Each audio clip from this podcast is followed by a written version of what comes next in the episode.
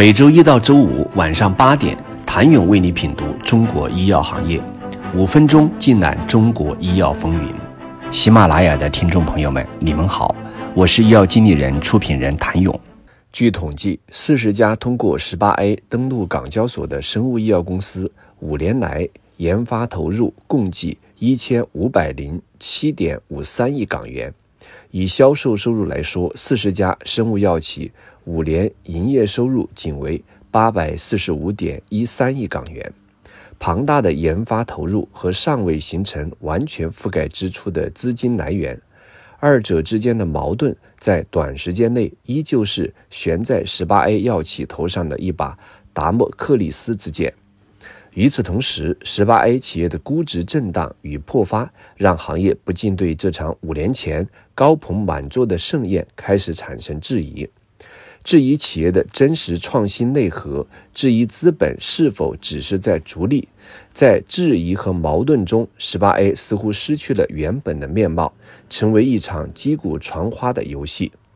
然而，我们都忘记了，这些并不是十八 A 的全貌。十八 A 的上半场主要解决的是从零到一、从无到有的问题，所以即使是一些 Me Too Me Better，最初市场也足够包容。而进入下半场，愈发成熟的投资人会越来越聚焦于生物科技公司的项目是否是 FIC，是否能解决切实的未被满足的临床需求，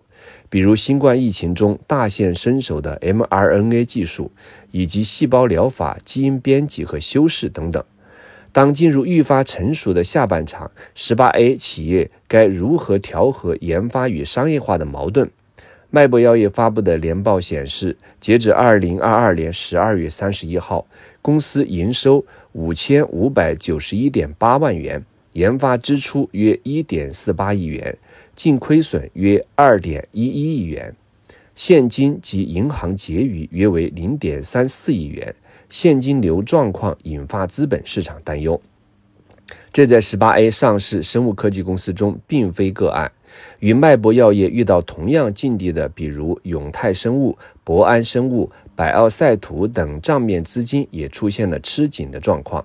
长周期的研发与较短的融资窗口期存在矛盾，也就使得现金自然成为十八 A 公司度过融资寒冬的必要储备。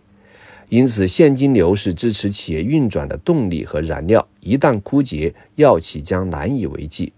在融资环境趋紧的背景下，如果经营融资状况未有改善，大约百分之三十港股十八 A 公司在二零二四年面临现金耗尽的境地。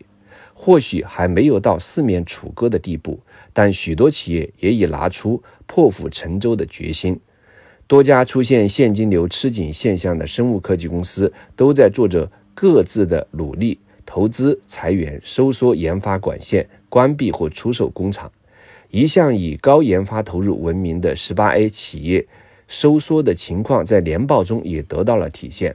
从整体情况来看，有十八家企业的研发投入出现了负增长，几乎占了近半数。其中降幅最多的是基石药业，按港元计算，降幅达百分之五十六。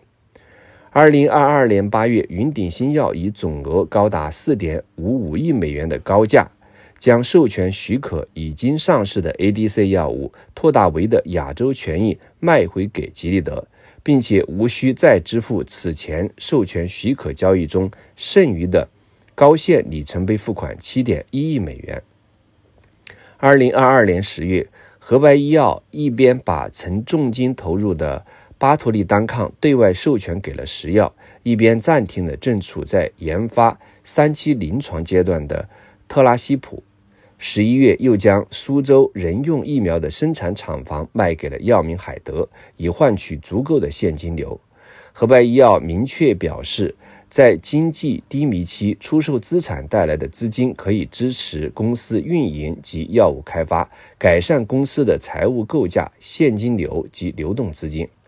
二零二二年年中，东药药业现金流仅剩一点五五亿元，但东药药业 CDMO 业务贡献显著，从而使得公司净利润亏损同比收窄百分之八十一，经营活动净现金流首次转正，至人民币约六千万元。从大趋势上看，东药药业目前已成功建立起良好的造血能力，为可持续发展奠定了扎实的基础。庞大的研发投入和尚未形成完全覆盖支出的资金来源，两者之间的矛盾在短时间内是否依旧是悬在十八 A 药企头上的一把达摩克利斯之剑？请你明天接着收听。谢谢您的收听。想了解更多最新鲜的行业资讯、市场动态、政策分析，请扫描二维码或添加医药经理人微信公众号“医药经理人”——医药行业的新闻与资源中心。我是谭勇，明天见。